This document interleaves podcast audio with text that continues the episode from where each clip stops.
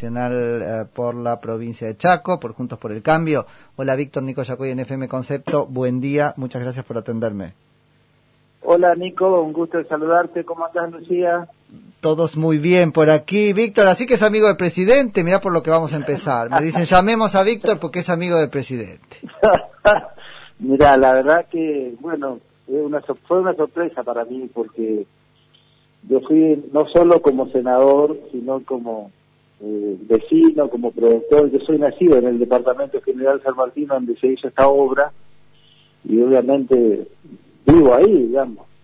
Tengo esta función institucional ahora y estoy en Resistencia y en Buenos Aires trabajando. Además, yo trabajé mucho para en la gestión anterior para que esa obra que estaba paralizada, mm. porque esa obra fue judicializada, estaba en manos de Lázaro Báez, este, fue a la justicia, después por instrucciones del presidente anterior, este, se pidió a la justicia la posibilidad de rescindir el contrato, se rescindió y se autorizó una, nueva llamada licitación. Lo hizo Vialidad Nacional este, y a partir de ahí se adjudicó a Picón, Sociedad Anónima, que es la empresa que terminó finalmente esta obra. Ahora, esto se hizo gracias a un trabajo articulado entre Vialidad Nacional, que es y Vialidad Provincial. Claro este, el gobierno de la provincia con el gobierno nacional. Y las mismas autoridades que estaban antes, en realidad provincial, están ahora, así que por lo tanto acá hay un trabajo de mucha gente. Y yo fui por eso, porque además es un avance significativo, 72 kilómetros con 32 alcantarillas y puentes que unen varias localidades en el interior, la verdad, feliz por la inauguración. Y en ese escenario, bueno, el presidente dijo lo que dijo, así que fue una sorpresa para mí. sí, que uno no sabe, corre por mi cuenta si es el abrazo del oso, viste lo del amigo. No, lo dijo ahí sin querer, era el día del amigo y dijo, lo conozco desde siempre, es mi amigo. Mira, de todas maneras, Nico, yo soy un senador de la oposición y obviamente este, el presidente lo ha dicho, sé que él sabe que hay muchas cosas que yo no pienso como él. Claro. Primero y principal, no estoy de acuerdo con el tema de cierre de la exportación de las carnes, no estoy de acuerdo con la ley de biodiesel, no estoy de acuerdo con la ley del monotributo, esta que, obviamente, o mejor dicho, con el tratamiento que se le dio al monotributo, sí de acuerdo con la ley, este, donde se puso en vilo más de 4 millones y medio de contribuyentes, y quien te habla en el año, en el mes de julio del año pasado, junto a 15 senadores que firmaron un proyecto conmigo, este, ya hablábamos de la necesidad de actualizar la categoría y congelar los pagos del impuesto porque desde el gobierno nacional y provincial nosotros le exigimos a mucha gente que cierren los negocios o a muchos emprendedores que no trabajen mm. para que no se contagien. Sí. Y entonces, bueno, este, claro que ya hay cosas que no comparto con el presidente pero eso no significa que no tengamos que trabajar juntos. Yo creo que hay que terminar con la grieta. Por eso tenemos muchos proyectos presentados este, para ver cómo podemos resolver el problema este, fundamentalmente de darle más infraestructura, más conectividad, más igualdad de oportunidades a las provincias del norte, porque después nos miran a nosotros, a Chaco, como una de las provincias que tiene el mayor índice de pobreza y de analfabetismo y de mayor retraso, pero si no se generan la posibilidad de trabajar juntos y de hacer estas obras como tantas otras que necesitamos, muy difícil que podamos avanzar. Ahora, Víctor, yo no conozco los números y ayúdame con eso, ¿eh? pero intuyo que la, la, la nación general, el pueblo de todas las provincias juntas hace un esfuerzo diferencial en favor de provincias como Chaco, que termina recibiendo más que lo que pone, digamos. ¿Qué está pasando con la administración chaqueña para no hacer una diferencia con ese esfuerzo? Yo entiendo lo de la ruta, pero ¿y todo lo demás? Porque si no, ¿para qué ponemos, digamos? Bueno, por eso que yo soy crítico en algunas cosas y por eso que también me sorprendió porque el propio presidente reconoce que yo hay cosas que no pienso como Claro. Pero a mí me parece que la decidencia enriquece de esto, se trata el pueblo democrático y la representación. A mí en el Chaco me eligieron para hacer oposición. Ahora, el año pasado nos juntamos todos los senadores y diputados nacionales de Chaco y trabajamos junto al gobernador para incluir obras en el presupuesto nacional por más de 117 mil millones. Y hemos, yo he fundado, en el marco del de, interbloque, eh, voté el presupuesto en contra en general, pero en particular voté a favor de todas las obras y programas para Chaco. ¿Y por qué voté el presupuesto en contra? Porque el presupuesto prevé una inflación del 29% y un dólar de 102 pesos. Era una, mentira. Sí.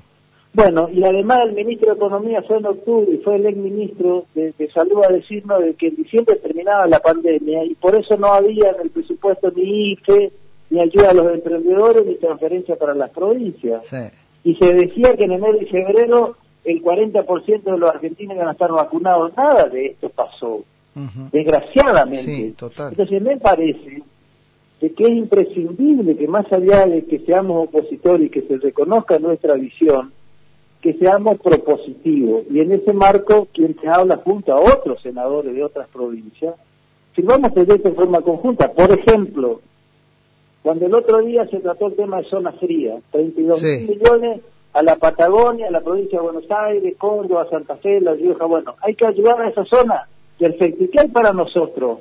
Para los que somos electrodependientes y que el valor de la garrafa milancés vale 335 pesos, pero vos te vale impenetrable y si conseguí una garrafa si conseguí, sí. pesos. Si conseguí. Entonces nosotros presentamos senadores este, del Chaco, todos juntos, yo presenté un proyecto que firmaron los senadores del oficialismo, y firmaron senadores de Corriente, de Formosa, del norte de Santa Fe, del oficialismo, para ver si conseguimos nosotros también una tarifa diferencial para los que somos electrodependientes. Nosotros no tenemos de gas natural en el NEA. Hmm.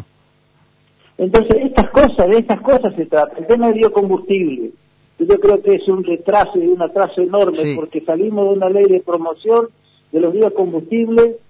Nosotros en Argentina tenemos un desarrollo incipiente y dispar del tema de los biocombustibles, 15 años, y ahora fuimos marco regulatorio y sacamos todo el capítulo de la promoción. Víctor, para la audiencia, esto de, desarrollar Para la audiencia, contanos un poquito, contanos un poquito lo, que está en la base de este problema de los biocombustibles, pues si no lo pasamos de largo, en realidad tiene que ver con mezclar a los combustibles este, fósiles otros de otro origen. Exacto, los combustibles fósiles, los tradicionales y obviamente incorporar a una mezcla de los biocombustibles. Bueno, ¿Qué, ¿Qué es soja básicamente o es otra cosa? No, es soja, es maíz y es caña de azúcar. Ajá. Ahora, nosotros en la gestión anterior y con la ley anterior, digo con la gestión anterior que trabajaba en el gobierno nacional y la gestión anterior de Chaco era oficialista, era la misma línea que hoy el gobernador Capitanía, el ingeniero Pepo, Trabajando y conseguimos un cupo para desarrollar una planta de bioetanol en Vilelas. Vilelas está cerca del río Paraná. Y obviamente, ¿cuál era la idea? Nosotros producimos un millón de toneladas de maíz por año, consumimos alrededor de 200.000, o sea, queríamos darle valor agregado al origen teniendo una planta de bioetanol en Vilelas. ¿Por qué en Vilelas? Porque en Vilela y Barranquera hay dos plantas, una de Shell y una de EPF, que todos los meses vienen 150, 160 camiones que traen biocombustible y hacen la mezcla en esas plantas. Y los combustibles fósiles vienen por el río Paraná y entran en el riacho, en el Barranquera. Con lo cual además llegan carísimo por el flete. planta ahí, claro. tendríamos más barato no tendríamos que tener el transporte, no tendríamos que tener 150 camiones en la ruta, le estaríamos dando un valor agregado a nuestra materia prima, estaríamos acompañando al campo, tendríamos, tendríamos generando empleo. Ahora, esta nueva ley de biocombustible nos deja fuera porque elimina todo el capítulo anterior de promoción. ¿Es solo la promoción, Víctor, lo que elimina o cambia el corte, el porcentaje de corte también, que siempre es una variable de ajuste en este tema? Las dos cosas. Las elimina todo el capítulo de la promoción y le faculta a la autoridad de aplicación a modificar los cortes en base al precio internacional del petróleo.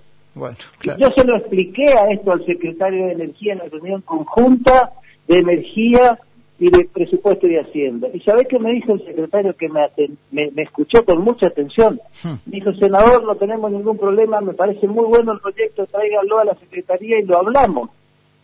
Ahora, yo le dije, mire, yo le agradezco su amabilidad. Ahora, la ley, la que estamos por, por sancionar, establece otra cosa, no alcanza con la generosidad del secretario de Energía. No, claro, te lo pone para, para distraerte. Bueno, yo no sé cómo lo hace porque no lo conozco, este, pero debo reconocer que me ha atendido muy bien en la comisión, junto con otros senadores, como por ejemplo Caserio, el, presidente de la Comisión de Presupuesto y Hacienda. Ahora, yo lo planteé y por supuesto voté en contra porque creo que esta es una, una ley que nos perjudica porque nosotros tenemos la hidrovía, el camino asfaltado en el río. Ahora, ¿quién la utiliza en esta zona? Paraguay. Sí. Nosotros si no tenemos un plan director y no tenemos posibilidad de, producir cosas y entrar con un plan director con desarrollo de puerto a la hidrovía no nos sirve a nosotros, le sirve al nodo Rosario, donde se exporta la mayoría de las cosas. Entonces, estas son las cosas. Ahora, ¿qué está en la decisión? ¿Qué está en la base de la decisión del gobierno? ¿Es el encono de siempre con el sector agropecuario? Acá les pega a ustedes, no como sector agropecuario general, sino además particularmente por la economía regional de la, de la caña de azúcar. ¿Cuál es el tema? Ponele que uno entiende lo de la promoción por una cuestión eh, fiscal, pero lo de los cortes, o sea, ¿cuál es el drama? Bueno, acá hay de todo. Yo creo que también hay presión de las petroleras, de los combustibles tradicionales, y yo creo que obviamente lo que se hizo acá es de vuelta este, centralizar en las provincias que tienen el mayor desarrollo de biocombustible, que son Córdoba, la provincia de Buenos Aires, Santa Fe, y no deja fuera a nosotros los del norte. Y además, bueno, si hay un encuentro con respecto al sector del campo, se tiene que terminar. El campo fue y será el motor de la economía argentina, el que he demostrado. Es el sector, si nosotros queremos generar productividad y crecimiento económico, que es el desafío que tenemos todos, más allá de los partidos políticos, tenemos que generar confianza, tenemos que generar políticas activas para que esto se desarrolle. Cerraron la exportación de las carnes, donde el 70% es vaca vieja, que no consumimos nosotros con la necesidad de divisa que tenemos, y que el valor del dólar que tiene hoy. Hmm. A ver, decime cuál es el fundamento. ¿Por qué no nos sentamos oposición y oficialismo? Yo sé, yo tengo claro que el oficialismo y que el presidente Fernández el que ha sido elegido para gobernar y que yo tengo el rol de oposición. Pero me parece en estos tiempos donde la pandemia hizo y hace estrago, donde paraliza el sector productivo, donde paraliza la economía, nosotros los opositores también tenemos que ser propositivos. sí. ¿Vos te acordás cuando el presidente explicaba en el mapa el foco rojo que era el Chaco cuando era la segunda sí. el mayor contagio? Bueno, cuando el jefe de gabinete fue a hacer este, eh, eh, este, las rendiciones mensuales de la gestión al Senado, yo le dije al jefe de gabinete, señor jefe de gabinete, venga ayudando que nosotros nos estamos muriendo de la misma forma que en esa época, el año pasado, ayudaban a la capital federal a la provincia de Buenos Aires. Porque me parece que ese es el rol que tiene que tener el Estado, porque el bien no hace diferencia. Ahora, el presidente volvió ahí, a, volvió ahí a machacar con esta idea que vos un poco retomás, Víctor, que es la de ser propositiva a la oposición y etcétera. La oposición es propositiva, está bien, a veces es más o menos virulenta, pero es propositiva. El problema es que sus propuestas no son atendidas. Entonces, ¿para qué piden lo que no van a atender. Es una conversación que no está pasando, no porque la oposición necesariamente no proponga, sino porque el gobierno ha decidido que toda propuesta por traída por la oposición es mala. Bueno, esta, esta es la discusión. Entonces yo voy a insistir en esta idea. Por supuesto que la convocatoria la tiene que ser el Ejecutivo. Por eso digo que yo tengo claro que los que están, están elegidos para gobernar son los gobernadores y el presidente de la Nación. Y que tienen la mayor responsabilidad. Ahora, si van a hacer una propuesta de esa, concrétenla. Y además que no haya esta dualidad, porque hay como dos agendas. En el Senado hay otra agenda, no es básicamente la agenda, del presidente. Te doy un ejemplo concreto. Cuando los senadores y el oficialismo sacaron esta resolución que los DEC, o sea, este, los dividendos especiales elegidos del Fondo Monetario Internacional, 3.450 millones, no van a la reserva, van al gasto de funcionamiento. Entonces yo le pregunté a los senadores, al senador Parrilli y, en la Comisión de Presupuesto de Hacienda, díganme cómo se va a desagregar, cómo se va a gastar 3.450 millones en el gasto de funcionamiento del presupuesto nacional. Ya se van a enterar cuando mandemos la reformulación del presupuesto. Eso no es una respuesta. No, no es una respuesta. Bueno, para la pandemia decían, pero sigue siendo enorme de generar productividad y de sostener actividad económica en la Argentina, parar la inflación y parar el valor del dólar. Y por el otro lado, los discursos dicen que están en contra del Fondo Monetario Internacional. Ahora, esa plata lo van a gastar en gasto de funcionamiento, entonces lo que hacen todas las reservas del mundo, de fortalecer la reserva del Banco Central y a partir de ahí hacer conveniente. ¿Se entiende? Entonces, estas son las cosas que obviamente nosotros debatimos permanentemente y obviamente no estamos de acuerdo y lo planteamos. Por eso creo que el presidente ha dicho que sabe que yo no comparto muchas de las cuestiones que él dice. Pero bueno, de esto se trata la democracia. Por supuesto. a partir de la disidencia también se crece, eso es lo que yo mismamente pienso. Víctor, este, muchísimas gracias por la charla.